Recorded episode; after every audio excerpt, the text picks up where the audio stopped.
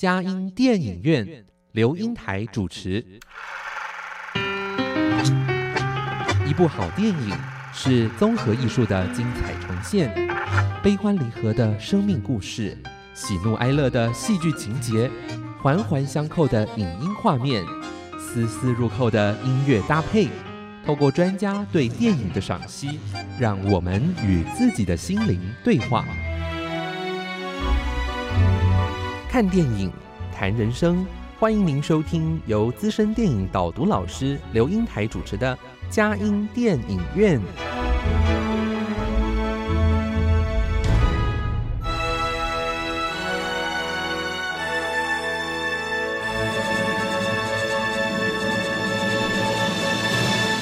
各位亲爱的听友，您好，这里是佳音乐联播网，欢迎来到我们的佳音电影院，我是阳光丽玲美少女刘英台。佳音电影院这个节目是每个礼拜五晚上八点到九点，在台北 FM 九零点九佳音广播电台播出；星期天晚上七点到八点，在宜兰 FM 九零点三。呃，罗东广播电台播出，在台北、宜兰以外的朋友，也可以透过这个电脑和手机上网，在全世界各地收听我们佳音电影院这个节目。呃，我们看电影啊，呃，可以学历史、学地理、说自己，好，很难得。我们今天来一个走到历史去看一部。哎，就是《悲惨世界》雨果的电影哈，他的的小说拍成的《悲惨世界》啊，而且邀请到的贵宾啊是在啊台上海工作的啊台商的干部，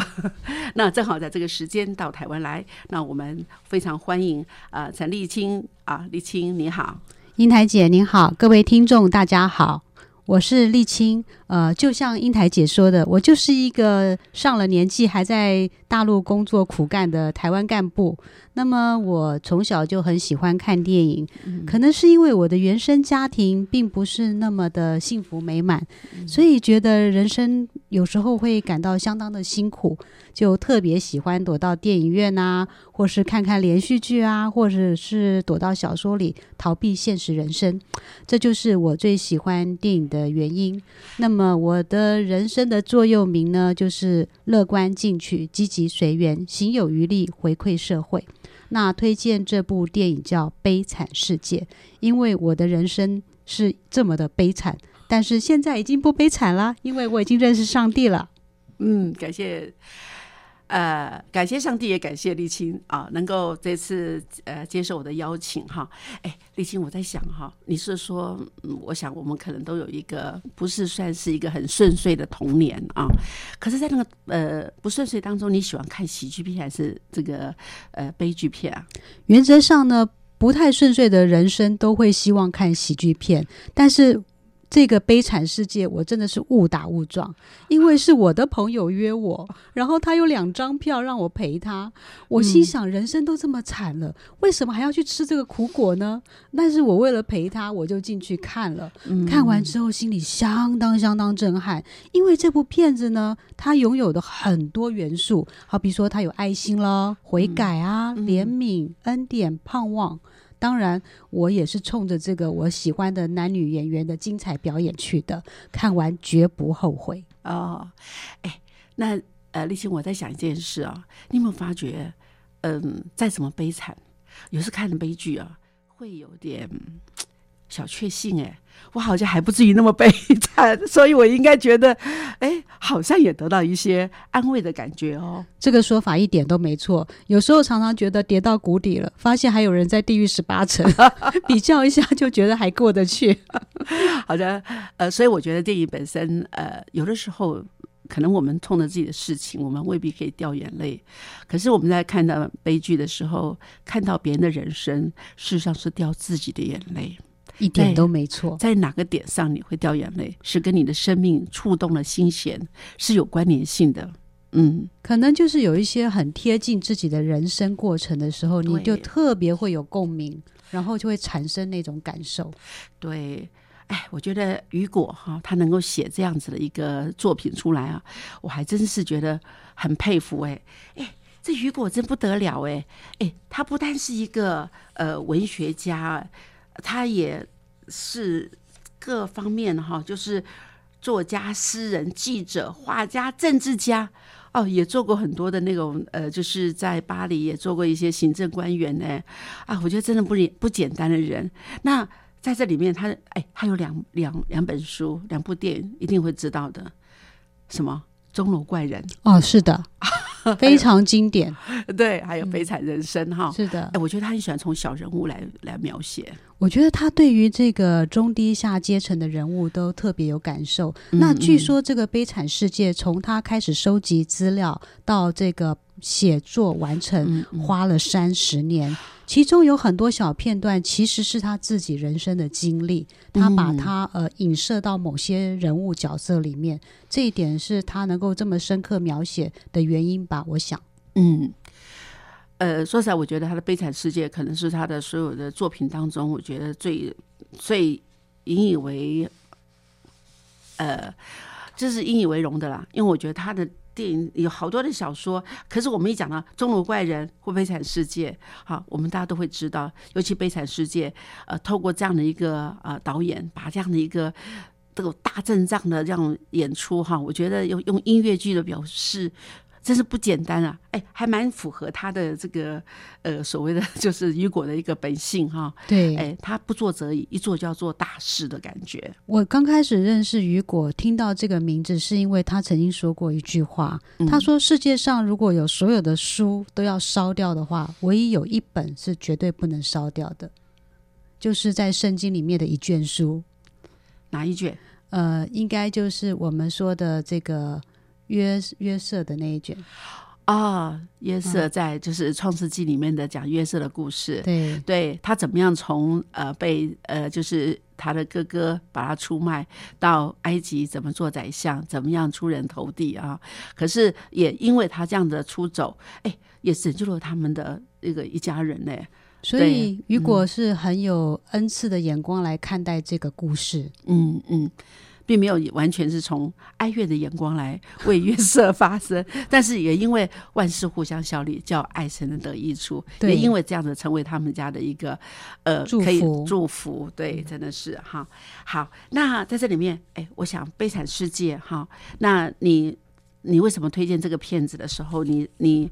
因为这样的因缘巧合，可是好像也让你成为一个，好像是因为你之前说啊带带领刺激。一九九五，你要跟我在讨论。后来我在想，呃，因为这部电影我们已经讨论过，我想说，哎，在一部电影说用悲惨世界，哎，我发觉好像在这里面，你好像你的生命中也有一种对于这种呃弱势的人哈，有一些。悲天悯人的感觉。我其实觉得这个《刺激一九九五》跟这个《悲惨世界》的男主角都有一个很共通性，就是他们在遇到挫折跟困难的时候，都可以呃沉潜直服。然后低着头再过他们的人生，然后时时还怀抱着盼望，一步一脚印的慢慢走出属于他们的天空。这段黑暗时期其实不是一般人能够熬得住的，但是当你有一天走出来的时候，那个海阔天空是得到更大的满足跟喜悦。对，我觉得这跟《基督山恩仇记》哦，那个感觉完全不一样哈。是的，哎，那个有怎么样去呃以。以眼还眼，以牙还牙。你给我什么，我我加倍还你的感觉。那个有一个痛快啊，我必须承认，有很多剧情的发展都是写到坏人最后得以呃 被被歼灭，而且是很很惨的。然后观众看了就觉得更更爽，那是一种痛快，那是一种商业的商业，但是也是一种哎。可是我觉得雨果哈，他。他有那种社会改革的那种政治家的胸胸襟，哈，也是去怜悯这些。虽然他看到那些弱势的环境，所以我觉得，哎，那个感觉，我也因为这样，透过这样，我对雨果真有重新的认识，发现他真的很把这样的一个小人物，而且透过这样一个呃他的一个，尤其是那种宗教的爱哈，主教的一个给他的一种关怀。哎，反正还是透过我们的这个小金来讲讲他的电影的内容大概是什么呢？OK，好，那这部电影说实在真的蛮长的。如果各位听众想要去看的话呢，真的要给一些时间啊。嗯呃，这部电影如果我们用时间来区分的话，应该是有三个阶段。呃，嗯从一八一五年、跟一八二三年，还有一八三二年这三个阶段。FM 九零点九，Everywhere Every Moment，分秒守护城市心灵，佳音广播电台为爱守护你。各位亲爱的听友，您好！今天我们呃嘉音电影院邀请的贵宾是陈立青啊，呃呃立青啊，在为我们解导读的电影是《悲惨世界》。好，呃，那立青，你刚刚说过，在这个电影里面，哎，好像很难得，《悲惨世界》跟这个《刺激一九九五》有共同性的男主角的特性啊。那另外呢，哎，在这个《悲惨世界》当中，好，我用时间轴来看的话是三个段落，呃，这三个段落，一个段落就是一八一五年哦，他是先把这个男主角介绍出来。我们先把这个男主角叫做上万强，他是一个罪犯，他因为偷了面包给就要饿死的外甥吃，被关在牢里有十九年。我倒是这样，立信，我想问你，这个可能我们呃，就是听众朋友会有一些这个疑窦哈，说为什么十九年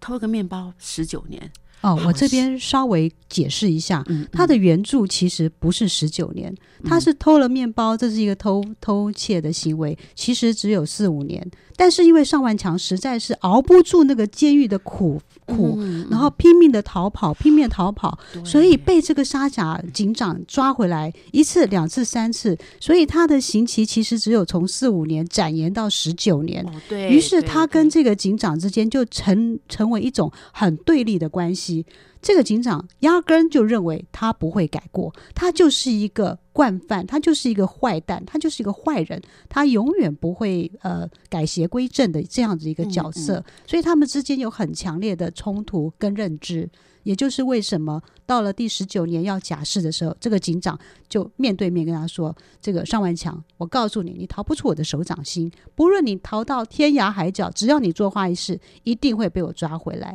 这就是十九年的原因。对我，因为我觉得在这里面啊，他没有交代的很清楚。但是说实在，我觉得十九年对一个这个年轻人来说，这是非常严重的一个生命中的一个这个阶段哈、好，那在好像在假释当中，这个警长好像还是跟他有有有有瓜葛了，对要监视他。对好，这个这个、呃，我们可以说，这个上万强在出狱的那个假设那段时间，我们可以回想一下，这个更生人在出去要找工作，就像我们有看到那些坐过牢的人，他要出去工作其实是很困难的，哪怕是生活，而且他的条件就算找工作也是人家半价的薪水。于是呢，这个呃上万强在出去的时候，千方百计的想要找工作或投诉，都因为他曾经是一个犯罪而被拒绝。他甚至在呃街角非常阴暗的角落，他都觉得心灰意冷。他觉得他的人生已经没有办法再翻转，看不到任何一个曙光的时候，他遇到了一个好心的主教，就收留他了。可是呢，他却偷了主教的银器逃跑。然后又很不幸的被警察抓回来送回去，因为他说这是主教送他的银器。然后他想，这下完蛋了，一定又要被被抓回监狱里面。但是想不到，这个主教却以德报怨的说，银器是他主动要送给他的，让这个男主角非常受感动，然后痛改前非，变卖了主教给他的银器。但是他做了一个很奇怪的动作，他把假释令撕了，丢掉了。他换了一个新的名字，改头换面，想要重新来过。这是呃雨果在这边埋下的一个伏笔。也就是说，他明明心里要重新做人，可是他却用了另外一个不太合适的手段。也是一种不当的方法，对，就是他明明就剩一年了，他就嗯好好维持这个假释的时间，让他就是脱胎换骨，但是他却没有。嗯嗯。可能一年对一个根生来说来说也是一个很不容易的事情，哎，所以他觉得要提早能够去呃呃拿到这个自由，自由拿到这个解解脱这个枷锁，他想变成漂白的人生。对，可是他没想到他的这个 stupid 的一个想法哦，嗯埋下了一个种子，让这个警长不断的继续的追杀他。对对对，对，嗯。那再来到第二个时间点，就是八年后，一八二三年，那这个主角呢就改名字了。他就叫马德兰先生，而且呢，他利他就利用了这些呃银器呢变卖之后，成为一个很成功的企业家。不但如此，他是一个爱民的好市长。那在这个男主角的工厂里面，有一个命运很坎坷的女工，叫方婷。那方婷呢，因为她曾经练过一个大学生啊，因为她的过去的黑历史呢，让她生了一个私生女啊。于是这个黑历史呢，就被当时的工厂的其他羡慕嫉妒他的女工，也就害他，让他没有办法在这个工厂存活。那这个领班呢，本来觊觎他的美色，但是这个女主角方婷呢，不愿意就范，于是他就把她赶走了，让她离开这个工厂。呃，男主角呢，这个呃，我们就是说这个改过名字的这个市长，他就没有办法去了解事情的真相，因为他当时只忙于在躲避这个警长的追杀，就没有呃查出这个被赶出工厂女工方婷的事实。那这个方婷呢，为了养活私生女科赛特，就变卖了头发跟牙齿，沦落到街边当了妓女。哎无法想象哎，嗯，呃，我觉得头发可以卖，牙齿怎么卖？牙齿很惨哦，拔掉两颗门牙。呃，我记得它的价钱是头发的四倍。头发可能可以当假发，但是牙齿我也不知道为什么可以卖，这我们很难想象。可能当时的假牙不是我们现在的科技吧？我们会种牙嘛？对当年的假牙拔下来，不知道能干嘛。嗯嗯，对。啊、这也是我们特殊的文化，我们无法想象。对，哎，说不定哎，真牙应该是很不错的，尤其他还年轻啊，是。那个牙齿在对于呃这这个有钱人来说，哎，这也是一个很好的一个在呃种牙的一个好好食材。对，说不嗯定这个植牙就是从那时候开始的。题外话，然后呢，因为她这个当了妓女之后，就流落街头嘛，就被这个男主角发现了，发现他自己是间接成为害了这个方婷的凶手。那于是呢，他就答应方婷来照顾他的女儿科赛特。但是呢，当年追捕他这个呃男主角的警察呢，沙维就发现了这个市长根本就是当年的罪犯，不断的追捕他。但还好呢，男主角在这个发现了方婷被托养的酒馆。那个德纳蒂夫妇的酒馆找到了这个养女科赛特，就发现这个酒馆呢非常欺压这个这个女孩子，让她有做不完的工作，于是就花了高价抢救了这个科赛特养女，并且开始过着躲躲藏藏的日子。这就是第二段的时间点的故事重点。对，哎，所以我觉得。可能就是因为受过伤害的人，他也特别是怜悯那个，呃，就是这个呃，方婷女主钢角琴的她的女儿哈，我觉得那个当下里面，那以一个一个单身的一个这个到处四四海为家的人来说，收养一个呃这个养女啊，也是一件不容易的事情哎。这是他的承诺，嗯而且他嗯觉得他是一个间接的凶手，他就觉得他对这个事情有一个责任跟负担。嗯啊，他嗯。也愿意去做，我觉得这很不容易，因为你想，他要过着逃亡的日子，他还得带一个小孩，然后他也没有办法经营他的工厂，然后他还要离开他市长的身份地位，对。这真的是让人觉得这个割舍是一个非常呃有决心的这种决定，很难，非常难。嗯，当然，我觉得他跟警长的纠结也是一个真的可以跟他让他理解说，我现在已经改头换面了，我只有让我也能够重新做人哈，能够哎、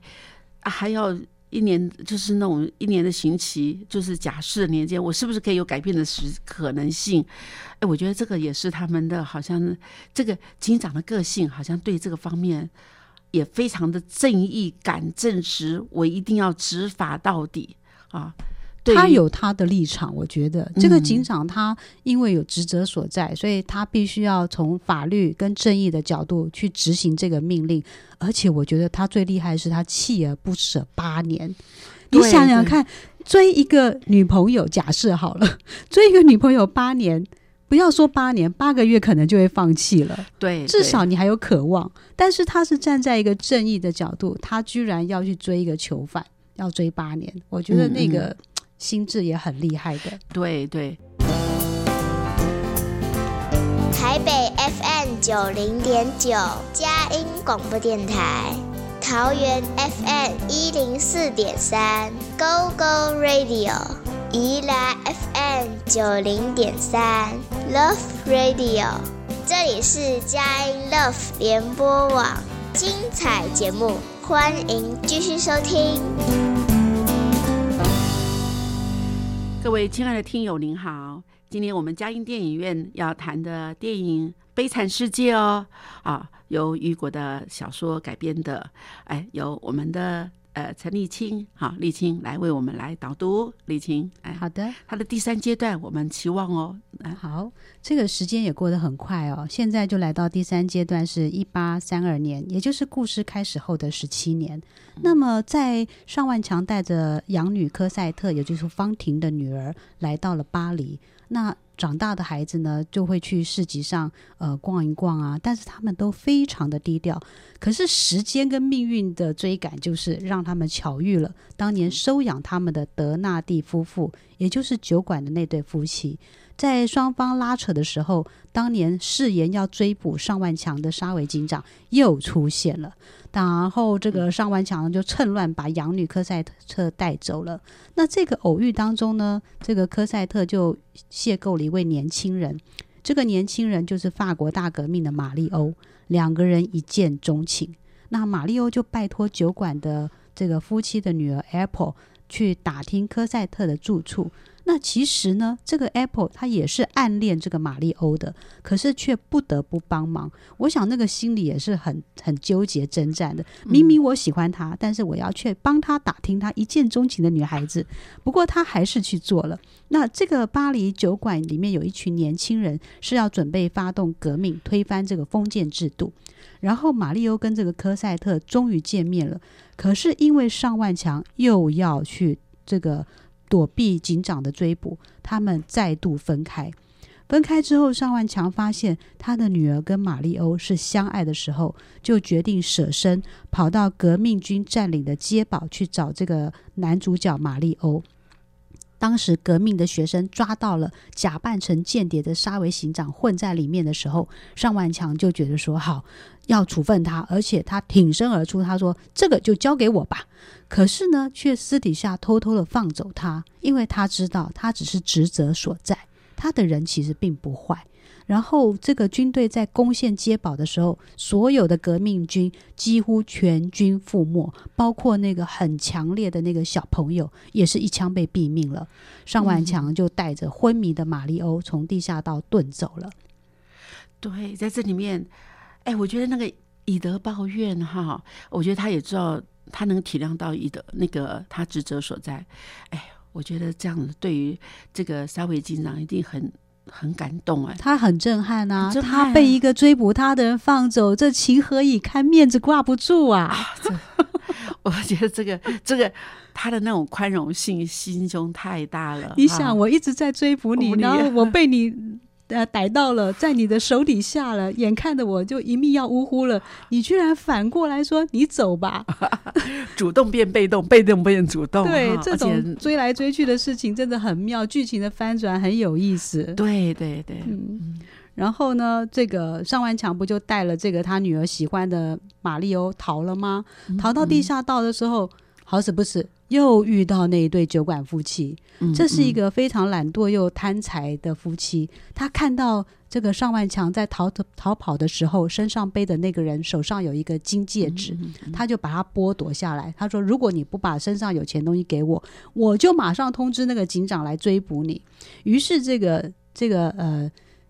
酒馆呢就拿到了这个玛丽欧手上的金戒指，然后上万强就开始又一直逃，一直逃，没想到还是碰到了这个沙维警长。但是呢，上万强就苦苦哀求说：“你放这个年轻人一条生路吧，他真的很无辜，他只是想替这个封建制度杀出一条血路，替这些中低下的人群哦，然后打破这个制度。”那警长呢就心软了。他心软的原因我不是很懂，但是也许是因为他一路追赶，看到这个呃上万强改头换面，又建医院，又开呃这个。又托儿园，然后又帮助了很多需要帮助的穷苦人。他可能心里已经慢慢的了解，他追捕的人其实并不是一个罪大恶极的坏人，他就放了。可是呢，却没有办法面对自己一直坚持以来的正义，最后就投河而死了。这个地方是非常大的转折。然后。这个上万强觉得马里欧是可以照顾他的养女科赛特，而且自己也渐渐的年老力衰，不想让自己过去的罪身拖累的科赛特，于是就把他的养女交托给马里欧，自己就离去了。然后在这个马利欧跟科赛特的婚礼上呢，那对不要脸的夫妻又来了，酒馆的那对夫妻又来胡闹，又来要钱，马利欧就从酒馆。老板的手上发现他自己的金戒指，他才知道原来上万强就是当天救他出来的人。他拉着自己的未婚妻科赛特找到了上万强，让上万强死在自己跟养女的身边，得以安息。这个故事就是这样的结局，让人嘘唏不已。哦，哎。呃，立青啊，说实在，我后来我也把这电影看的时候，我发觉啊，哎，那个在那个沙维警长在呃要投河之前，他看了那些年轻人为了理想，好，就是为呃有发起了六月革命。那在这革命当中，里面有那个小女孩，小女孩好像应该，我觉得也是因为他也很多那种孤儿在那边，也没有没有什么可以。呃，依靠的那这些革命的哥哥姐姐，他就跟着他们这样子在走的时候，那他有舍就是毙命了。哎，他把他的那个徽章哦，就放在他的身上。哎，我觉得那个我好感动哦。他也可能也被这些人，他也我想，因为他是一个职责所在的公务员，那可是这些人也为了这样的一个混乱的社会，也发起了这样的一个革命运动。啊，那年轻人的血气方刚，可是有些是无辜的人，他也要去跟着赔上性命。哇，那小女孩就把那个徽章放上去的时候，我觉得也表示她的心态上，在某一些方面也是有一些怜悯。对的，英台姐，你提到这个画面很特别，因为它有两个很对比的画面。第一个就是这个警长在追捕。呃，上万强的时候，他们。经过一个很很肮脏、很幽暗的那个低阶低阶下层人民生活的那个地方的时候，他们是骑着马高高在上，头也不不转的，也没有任何一点怜悯跟施舍的，经过那一群人，这是一个很奇怪的画面。他们的眼光停留在自己的角度。然后再相比您刚刚提到的，他把他自己的徽章放在这个小孩的身上的时候，其实他心里还是有人人性的那种光辉面，他还是有这个同同情心在这里。他的心情的转折就是一个高跟一个低，之前是骑在马上高高在上，对，之后是弯下腰来把勋章给他。我觉得他是很了解这个过程里面，他也知道这些人是这么做是有理想的，而为理想而战死。所以我觉得这个雨果跟导演的手法真的很厉害，很厉害。我觉得那那一刹那有看出他已经把他生命的高度好的那个降低了，很谦卑的去理解那些人。是的，嗯，而且哎，喂，你会不会发觉在这个档案里面，可能我觉得这个警长会觉得。三万强的存在也是很有意义的，因为他解救了很多人，因为他成为很多人的祝福。啊，做托儿园啊，说是这这个医院医院哈，那在那档案里面完全不是无私的付出，所以好像我们似乎在生命中有了一些污点，可是污点它有一个改头换面的机会。假如我们在穷追不舍，我想对他来说，他也开开始他说。可能没有人再像他一样会这样的紧紧追不舍，除非有什么利益呃这个冲突的时候，他想去呃唯唯利是图，想要去把三万强真的要置之于死地，否则他的存在是成为很多人很多人的一个社会的一个福利福音好。呃，做了那么多有益社会的事情，哎，所以我觉得对于他来说，可能也在重新的在发发行，说我到不了要坚持这个正义，还是让他呃，为了一点点的那种法律的一个执行，是不是需要有这样子的一个坚持呢？我强烈的怀疑这个警长有强迫症。啊，有意思，有意思，哎哎，好像就非要非抓到不可哈。他好像是他生命的目标就是要完成这一篇翻不过去了，但是最后我觉得很棒，改变了，是的，是的。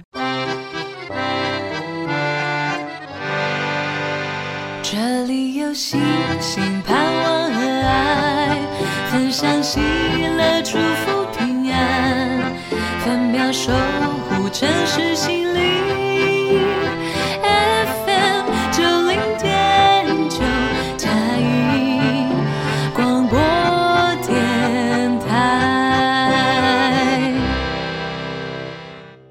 沥青啊，我觉得我好啊，好喜欢你的哎，做事利落，这不愧是在呃上海工作的台湾干部哦，哪里呃都需要非常的呃这个呃老练哈，呃呃做事这个有决果断力，哎，那在这里面我们也看到了那个。呃，这个雨果跟导演哈，等于是他们共同创作了一个这样子的一个呃三万强，因为还是导演还是可以做一些呃，对于这个原著有一些自己的一些想法影射在这里面。好，好，那呃，我想这部电影也透过您这样说，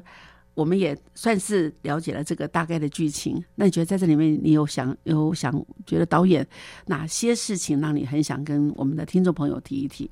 我觉得导演在这部戏跟其他的戏剧处理的方法是不一样的，嗯，因为他是在现场同步收音，所以演员都必须要有深厚的音乐的底子。那当然，这个 Jack Hugerman 他本身就是歌舞剧的很厉害的演员嘛，他的唱作、唱功都很厉害。哇，但是这个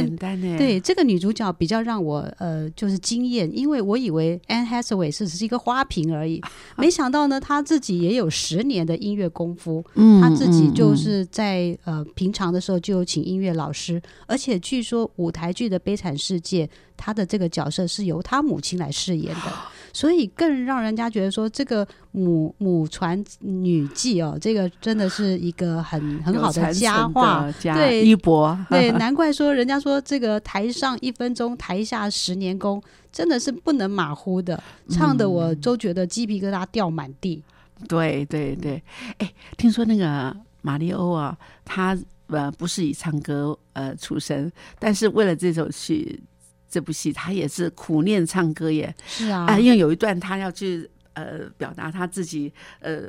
他的朋友都是过过世了，而他苟且偷生，他就觉得哇，好像在那个当下抒发自己的心情。哦，那个当下里面，哎，那段音乐的表达也不简单呢。对的，对的，让我们都觉得这些呃呃演员呢在背后的付出，真的不是我们可以想象的啊。那而且他们好像是耳朵装上了一个耳机，让音乐还要跟他同步这样唱出来，哇！还有那个收音效果要怎么收音，他们不简单。对他们是在一个单独的房间呢，呃，只有钢琴师，然后就录上了这个耳机，呃，无线传播到演员在场景的时候，他们只能听到简单的钢琴伴奏，然后抓到这个音准来唱出来。我觉得这个真的是太厉害了，嗯。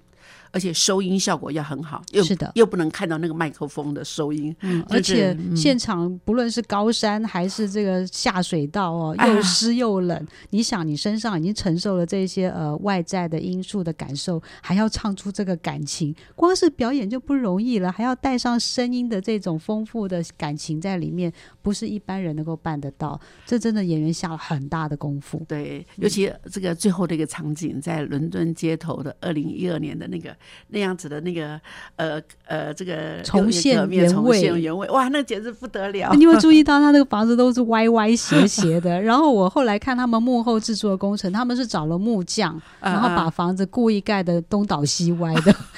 非常有原因重现的感觉，原汁原味。嗯，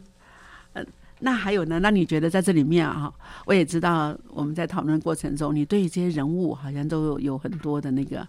呃连结哈，觉得跟我们现代生命的连接很有希，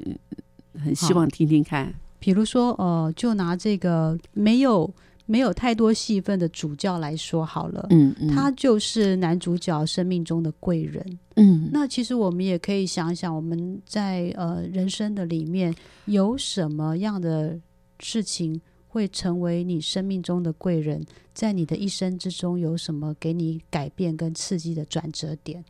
比如，就拿我来说好了，嗯。我因为呃原生家庭不是太幸福美满，我经常就是怨天尤人，我总觉得别人对不起我，我总觉得为什么是我那么倒霉，为什么我要遭遇到这些不顺遂的困境啊、一直到我认识了上帝之后，我才知道原来感恩比埋怨来的有力量多了。所以呢，我就发现它里面有一句话，呃，很触动我的心。他说：“凡爱他人者，就得见上帝。你如果心中有爱，你的人生就不一样。也就是为什么主教把上万强偷来的银器说是他送的之外，还要再加那两根烛台。而且，而且我到剧里面发现，上万强不论逃到哪儿。”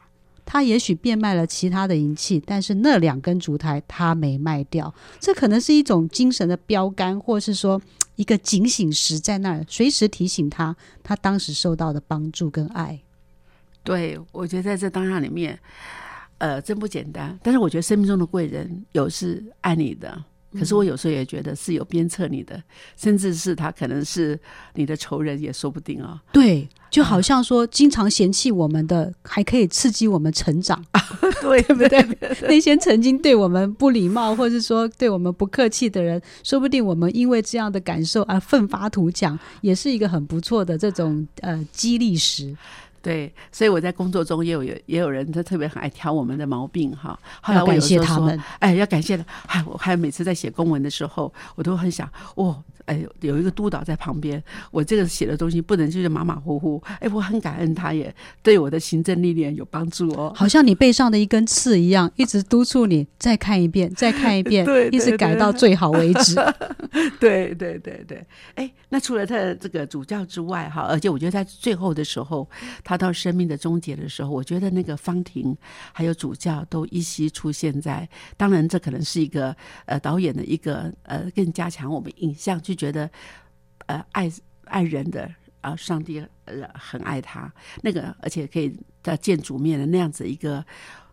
包括方婷也来接他。去见主面那个光明的感觉，哎，我觉得好感动哦。我觉得男主角尚万强在最后一席上唇的时候，这个导演安排了这个主教跟方婷出现在这个画面，对他说了那么多那么多的安慰的话。我想，这个一生背负着这个逃跑，然后背负着这个罪孽的感觉，在那一刻，他终于觉得自己释放了，然后那种身上卸下重担的清醒，这是他应该是最追求的平静吧。对对，所以我觉得也是达到你刚刚说的，就是呃，凡爱他人者啊、就是那得见上帝哈。我觉得那个也是一个很棒的一个雨果，在他一个是一个政治改革者，可是发觉还是要去爱人啊如己这样子一个呃结局，我觉得是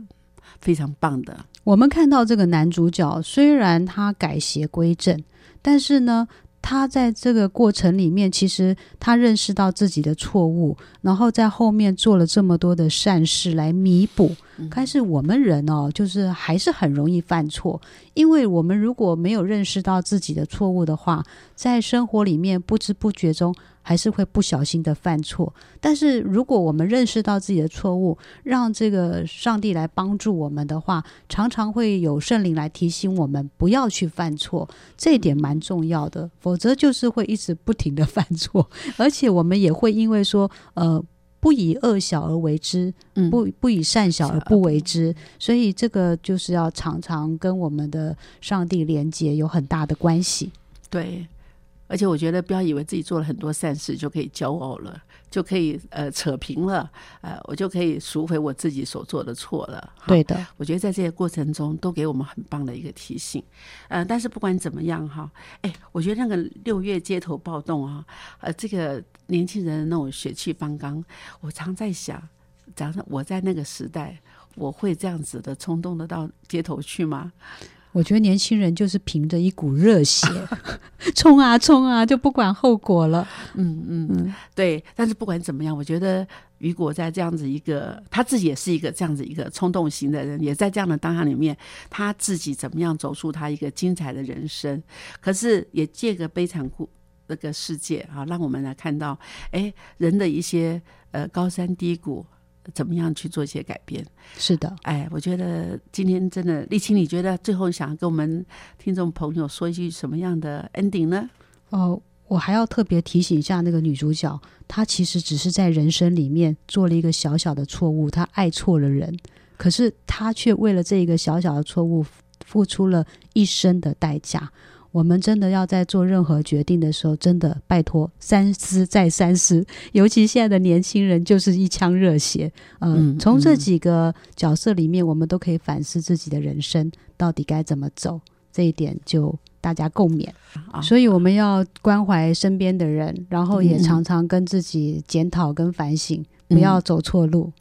悲惨世界真的透过沥青这样子详细的解说，让我们对这个不只是电影的本身，还有对人性的一些剖析啊，怎么样走对自己的路，有神的带领，圣灵